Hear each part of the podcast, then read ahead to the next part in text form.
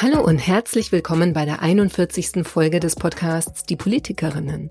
Mein Name ist Susanne Lang, ich bin Journalistin und begleite in diesem Audio-Langzeitprojekt drei Bundestagsabgeordnete, nämlich Jiwan Rie von der SPD, Katharina Beck von Bündnis 90 Die Grünen und Anniko Glogowski-Merten von der FDP. Sie geben in regelmäßigen Gesprächen einen Einblick in ihre Arbeit und in ihren Alltag. Jenseits ihrer politischen Fachthemen sprechen wir immer wieder auch über die Frage, wie Politik diverser werden kann, wie sich Frauen stärker politisch einbringen können und welche Bedeutung Netzwerke dabei haben.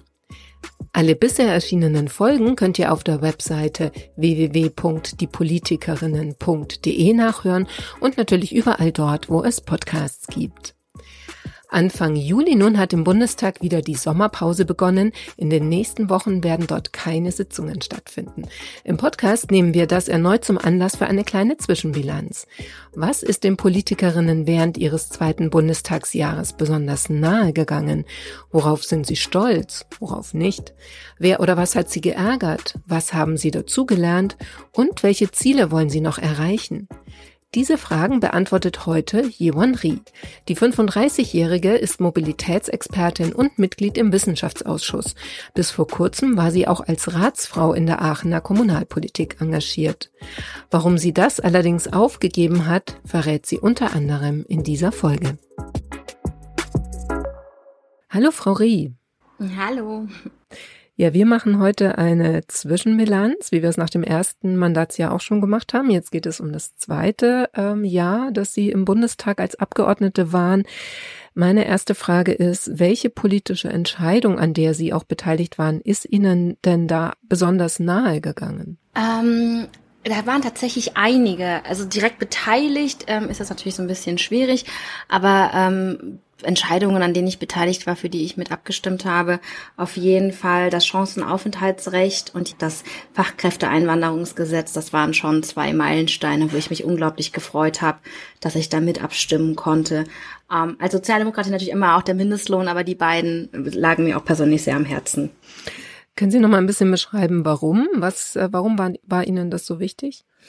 Ähm, mit dem Chancenaufenthaltsrecht haben wir ja jetzt ähm, endlich mal die Voraussetzung geschaffen, dass Menschen, die ähm, nach Deutschland gekommen sind, nicht mehr von Duldung zu Duldung hangeln müssen, also dass die Kettenduldungen aufhören, dass ähm, auch Menschen, die vielleicht nicht mit einem Aufenthaltstitel eingereist sind, dass sie dann die Möglichkeit haben, ähm, sich hier eine Perspektive aufzubauen, vor allen Dingen, wenn sie schon sehr lange hier sind und wenn sie halt auch sich gut integriert haben, einen Job haben, wenn sie hier zur Schule gehen, hier studieren und so. Und das war mir persönlich sehr wichtig, weil ich die Erfahrung ja auch gemacht habe, dass ähm, meine Familie sehr lange, also sehr viele Jahre einfach alle zwei Jahre zum Amt mussten, um eine Duldung dann verlängern zu müssen. Und das ist einfach ein sehr nervenaufreibender Prozess, der auch verhindert, dass Menschen sich natürlich dann irgendwie sofort bei uns zu Hause fühlen in unserem Land, weil es ja immer nur so auf Aufschub. Man weiß ja nicht, was die nächsten zwei Jahre bringen oder was der nächste Amtsbesuch bringt.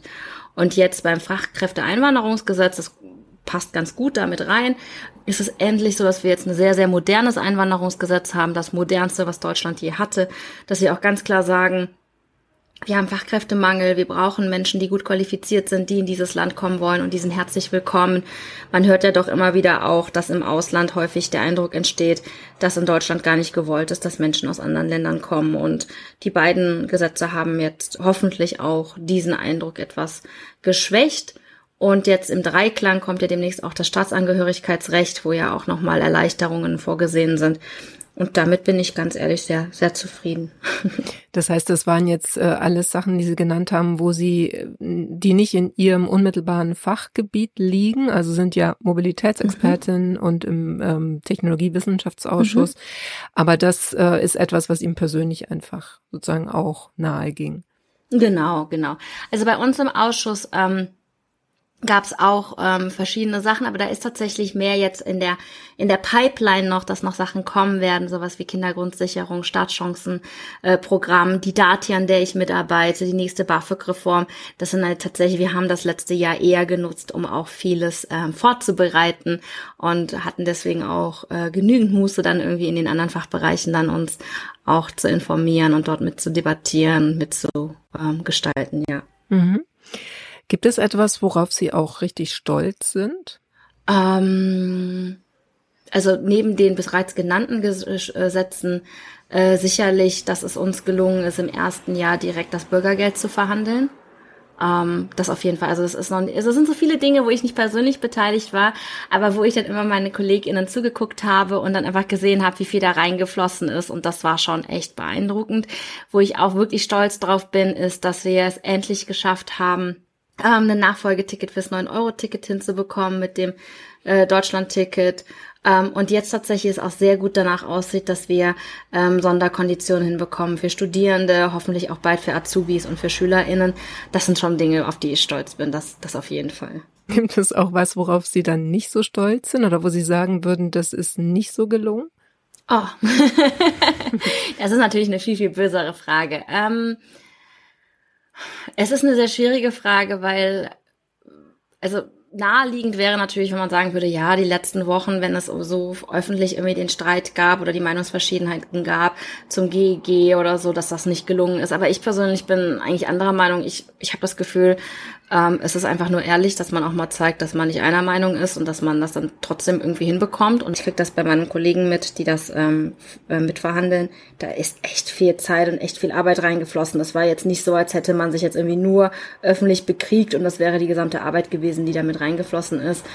Ähm, was hätte ich mir auch noch anders gewünscht? Puh, das ist also es ist immer ganz witzig, weil man ärgert sich in dem, in dem Augenblick, ärgert man sich sehr darüber, wünscht sich irgendwie nochmal eine andere äh, Art der Gesetzgebung. Aber im Nachhinein muss ich sagen, sind die meisten Dinge doch ganz gut ausgegangen. Ja, da sind wir schon fast bei der nächsten Frage, aber ich wollte zwischenschieben. Man hört mhm. manchmal Autos im Hintergrund und manchmal Menschen. Da wollte ich nur kurz fragen. Sie können mal kurz beschreiben, wo Sie gerade sind. Ach so. ich sitze tatsächlich einfach zu Hause und der Grund, warum Sie ab und zu Autos hören, ist, weil es ist so unglaublich warm dass ich aber jetzt heute festgestellt habe, dass es draußen kühler ist als drin und deswegen ist meine Balkontür auf. Ich ja, hoffe, okay. es stört nicht allzu sehr, aber es war nee, unerträglich gerade. es war wirklich sehr warm. Okay, also die dritte ähm, Frage ist, was oder wer Sie am meisten geärgert hat? Mm, was mich am meisten geärgert hat, sind tatsächlich ähm, einige UnionspolitikerInnen. Also wenn man die AfD jetzt einfach mal ausklammert, weil die ärgern immer, aber ein paar UnionspolitikerInnen, die zum Beispiel auch im Dezember, als die erste ähm, Debatte kam zum Staatsbürgerschaftsrecht, zum Chancenaufenthaltsrecht, dass da einfach so eine Schärfe reingebracht wurde und äh, Ressentiments geschürt worden sind, das fand ich nicht so schön. Also da hätte ich mir eine andere Art die Debatte gefühl, äh, gewünscht. Das hat mich geärgert. Also das, das ist, glaube ich, auch so das, was mich am meisten stört, auch an der Art und Weise, wie wir miteinander debattieren, dass ähm, ich manchmal das Gefühl habe, dass zur Profilierung der eigenen Partei, der eigenen Fraktion ähm, dass viele Debatten einfach auch auf dem Rücken von vermeintlich Schwächeren ausgetragen wurden. Ähm, das sah man auch bei der Diskussion um das Bürgergeld zum Beispiel, wo ich mir gedacht habe, so die ganzen Unterstellungen, mit denen pauschal eine ganze Gruppe von Menschen irgendwie ähm, unterstellt wird, dass sie nicht arbeiten wollen, dass sie ähm, eigentlich nur dafür da sind, die Hand aufzuhalten gegenüber dem Staat sowas stört mich schon. Also ich finde, man kann den politischen, in Anführungszeichen, Gegner oder ähm, die anderen Fraktionen angreifen, aber dann ähm, ganze Gruppen von Menschen, die, die durchaus auch Unterstützung nötig haben, ähm, so zu diffamieren, das hat mich schon geärgert die letzten Monate. Äh, Sie haben jetzt die AfD erstmal ausgeklammert, aber ähm, manchmal wird es ja auch schon diskutiert, ob, es nicht vielleicht auch einen Zusammenhang gibt zwischen dem, was Sie gerade beschrieben haben, also auch manchen Spins, wenn man es mal so nennen möchte, ähm, zum Beispiel aus der Union, dass das eigentlich der AfD in die Hände spielt. Also es gab es ja auch beim Heizungsgesetz ne, so eine Kampagne ähm, oder was Sie jetzt eben angesprochen haben, Bürgergeld oder äh, Staatsbürgerschaft, all diese Themen, dass das eigentlich, also dass alles, was Ressentiments schürt, eigentlich ja fatalerweise auch eher der AfD in die Hände spielt. Das auf jeden Fall. Ich halte es auch unglaublich gefährlich. Ähm, ich habe sogar direkt ein Gegenbeispiel hier bei mir in Aachen. Auf kommunalpolitischer Ebene haben wir eine CDU, die sich ähm, in den letzten Jahren, im, im, letzten Jahrzehnt nie dazu hinreißen lassen hat, zu versuchen, die AfD ähm, rechts zu überholen oder irgendwie zu versuchen, irgendwie den Ton zu verschärfen, damit ähm, Menschen, die eventuell die AfD wählen wollen würden, dann eine andere Alternative noch zur AfD sehen Und ähm, die CDU hier in Aachen steht sehr stabil da, ist irgendwie auch ist solide und wird auch ähm, sehr geschätzt und geachtet.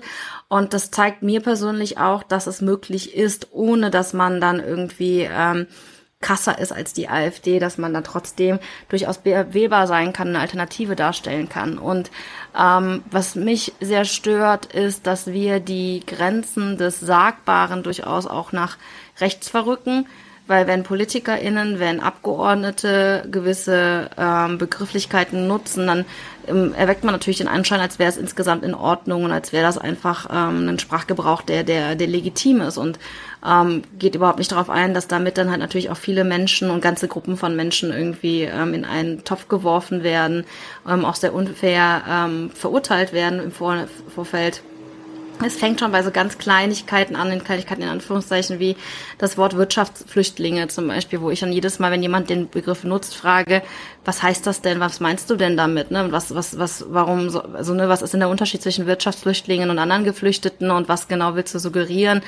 Und dieses Bild, wo man es nicht ganz ausspricht, aber trotzdem dem Gegenüber suggeriert, dass es Menschen gibt, die eigentlich nur flüchten oder nach Deutschland kommen wollen, um in die Sozialsysteme zu kommen, das sind schon so, so Bilder, die finde ich, ähm, also die finde ich sehr falsch, die finde ich sehr gefährlich und damit wird halt ein Narrativ bestärkt, dass, wo, wo die meisten von uns auch wissen, dass das nicht stimmt und deswegen finde ich es auch nicht in Ordnung.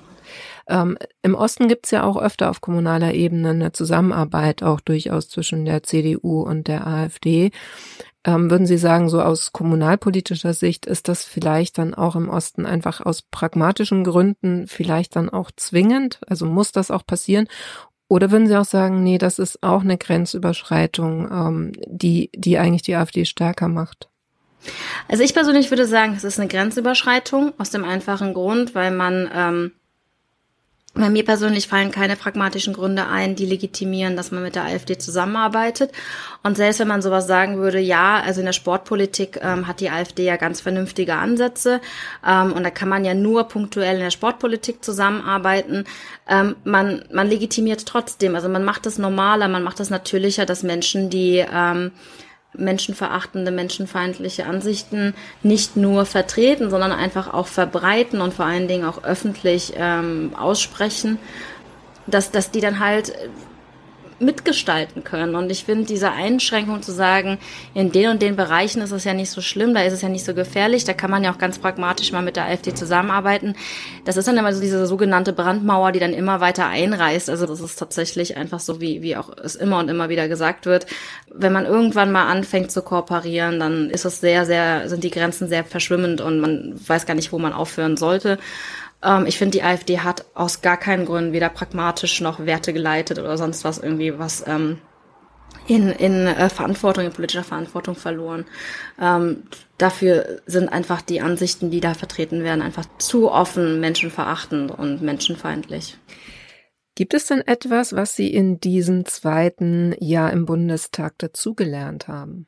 Oh, ich glaube, also wir lernen, lernen wirklich immer, also wirklich, wirklich immer, ständig. Ähm, aber ich glaube, eine Sache, die wir alle gelernt haben, ist im zweiten, spätestens im zweiten Jahr äh, Prioritäten zu setzen, also vielleicht noch mehr Prioritäten zu setzen, weil ich habe es ja gerade aufgeführt, was da alles äh, für Themen gekommen sind und ähm, man merkt einfach, es gibt so viele spannende Dinge, wo man irgendwie auch mitgestalten möchte, wo man mitmischen möchte, wo man vielleicht auch nochmal an den Formulierungen mitarbeiten möchte, Nuancen reinbringen möchte. Und das ist eigentlich gar nicht möglich. Also das war, das ist so eine Erkenntnis, die ich jetzt irgendwie auch immer mehr und immer mehr gewinne. Gleichzeitig positiverweise aber auch, dass ähm, meine KollegInnen, die die Berichterstattung für die Themen dann haben, unglaublich engagiert und unglaublich kompetent da angehen. Und deswegen, also es ist, es ist schon viel Vertrauen einfach da, dass man weiß, da arbeiten Leute dran, die da wirklich äh, mit Herzblut dabei sind, die unglaublich fähig sind, die sich da einarbeiten. Und deswegen, also das ist so ein Learning der letzten zwölf Monate auch. Also ein zusätzliches Learning, es hat schon davor angefangen. Können Sie ungefähr abschätzen, wie viel Zeit, also Arbeitszeit Sie in Ihr Bundestagsmandat auch gesteckt haben, so durchschnittlich? Oh, es ist wirklich schwierig zu sagen. Also es ist wirklich, wirklich, wirklich, wirklich schwierig zu sagen. Also ich glaube, dass ich mindestens 45 Wochen gearbeitet habe. Natürlich jetzt, ähm, da gab es dann irgendwie noch Wochenenden bei und natürlich nicht alle Tage dann komplett durch. Aber so wirklich mal raus aus dem ganzen Mandat war ich maximal sieben Wochen. Also jetzt so rund um Weihnachten herum, aber da muss ich dann irgendwie auch nochmal einschränkend sagen, das war letztes Jahr die Zeit, als die Zeit mit den äh, Iran-Patenschaften sehr akut war. Und dann war ich im Sommer, glaube ich, zwei Wochen raus oder drei und dann war ich zwischendurch mal im Urlaub, wo ich dann irgendwie, glaube ich, ein oder zweimal das Handy komplett weggelegt habe im Urlaub, aber sonst ist man ständig einsatzbereit. Also es lässt sich gar nicht mehr so wirklich ähm, abgrenzen. Ich habe jetzt auch gemerkt, dass natürlich bei uns im Job dazu gehört, so Eilmeldungen. Und dann ist man natürlich schon wieder am Handy, man liest die Eilmeldungen, man hört Podcasts, man fragt Kolleginnen nach ihrer Einschätzung. Also ganz abzuschalten ist eigentlich fast nicht möglich. Also deswegen, ich würde sagen, ich habe bestimmt 45 Wochen gearbeitet letztes Jahr.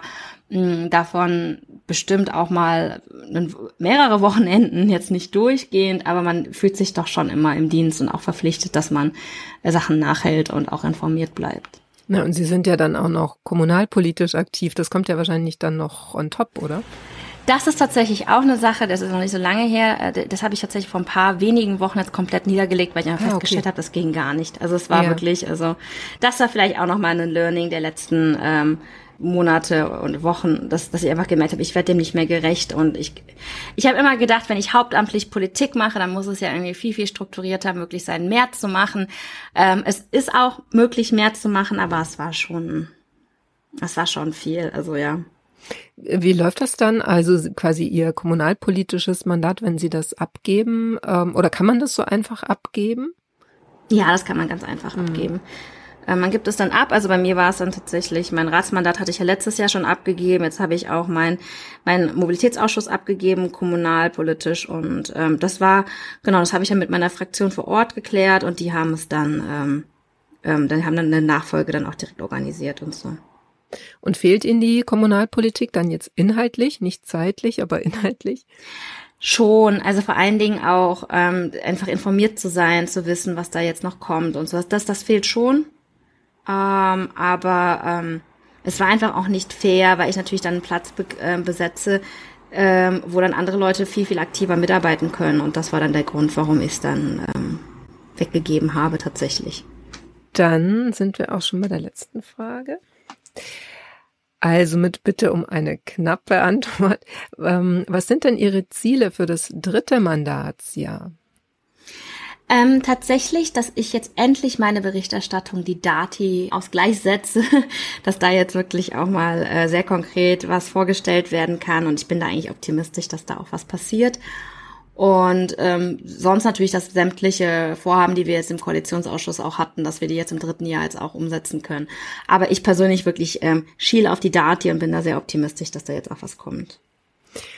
Ähm, wie Sie, Sie haben die Patenschaften schon angesprochen. Ähm, gibt es aus diesem Bereich, wo Sie sich ja auch engagieren, also jetzt für inhaftierte Menschen im, im Iran, haben Sie in der Richtung auch nochmal Ziele oder würden Sie einfach sagen, dass das bleibt, wie es ist, also da Ihr Engagement aufrechtzuerhalten? Das auf jeden Fall, es aufrechtzuerhalten, weiterhin dahinterher zu bleiben, einfach auch ein ganz starkes Zeichen zu setzen, dass uns das nicht egal ist, dass wir weiter zuschauen, also hinschauen und vor allen Dingen auch sehr genau beobachten, was dort passiert. Äh, das auf jeden Fall. Also da, da, da bleiben wir auch dran, da bleibe ich auch persönlich weiter dran. Und wie ist das, wenn man so ins dritte Jahr dann langsam kommt? Machen Sie sich dann schon Gedanken über die, ähm, über quasi das Ende des Mandats oder die Wiederwahl? Also wann fängt dieser Prozess an, dass man sich so Gedanken macht? Möchte ich das nochmal machen? Trete ich nochmal an? Wie mache ich das? Ähm, es war bei mir tatsächlich so, dass das relativ früh angefangen hat, weil ich habe letztes Jahr so im Sommer festgestellt, boah, es macht mir echt Spaß, weil das war mir ich meine, man kommt jetzt, das ist ja wie einen neuen Job antreten. Äh, man könnte sich gut vorstellen, dass das zu einem passt, dass man Spaß dran hat, dass man da vielleicht auch ganz gut darin ist, aber äh, man weiß es ja nicht genau. Und dann hatte sich das irgendwie so ergeben, dass ich letztes Jahr auf einmal festgestellt habe, boah, es macht mir echt viel Spaß. Und da habe ich natürlich schon drüber nachgedacht, oh, du wirst schon gerne nochmal wieder gewählt werden und so. Ähm, es schwingt immer wieder mit, vor allen Dingen bei schönen ähm, Ereignissen, wenn man Erfolgserlebnisse hat, wenn man das Gefühl hat, das hast, hast du jetzt gut gemacht oder auch gutes Feedback bekommt. Ähm, ja, aber es ist jetzt für mich jetzt nicht so das, das äh, Überwiegende oder das Hauptsächliche oder das, was jetzt irgendwie, wonach ich jetzt irgendwie die ganze Zeit alles ausrichte oder so. Daher, ähm, ja. Fängt dann erst nach dem dritten Jahr wahrscheinlich an. Sprechen gespannt. wir dann nächstes Jahr. genau. genau. Ja, vielen Dank, Frau Rie. Dann wünsche ich Ihnen jetzt erstmal eine schöne Sommerpausenzeit mit hoffentlich ein bisschen weniger Eilmeldungen. Und ähm, ja, wir hören uns dann im September wieder. Da genau. beginnen die Sitzungswochen wieder. Genau, da beginnen die Sitzungswochen wieder. Genau, ich bin auch schon mal sehr gespannt. Bis dahin, vielen Dank. Genau, super. Bis dann. Tschüss. Danke auch euch fürs Zuhören. Schön, dass ihr wieder dabei wart. Hier in diesem Fall bei unserer ersten Zwischenbilanz vor der Sommerpause, die wir auch in dem Podcast machen werden. Bevor es aber soweit ist, werdet ihr dann noch die Zwischenbilanz von Anniko Glukowski-Merten und von natürlich Katharina Beck hören. Falls ihr zwischendurch zum Beispiel unsere Session von der Republika nachhören wollt, die ist mittlerweile auch online, findet ihr auf der Webseite und äh, bei Spotify, Apple, überall da, wo es Podcasts gibt. Ich wünsche euch erstmal einen schönen Urlaub, so ihr den schon habt. Ansonsten hoffe ich, wir hören uns wieder zur nächsten Zwischenbilanz mit Anniko Glukowski-Merten. Bis dahin, macht's gut.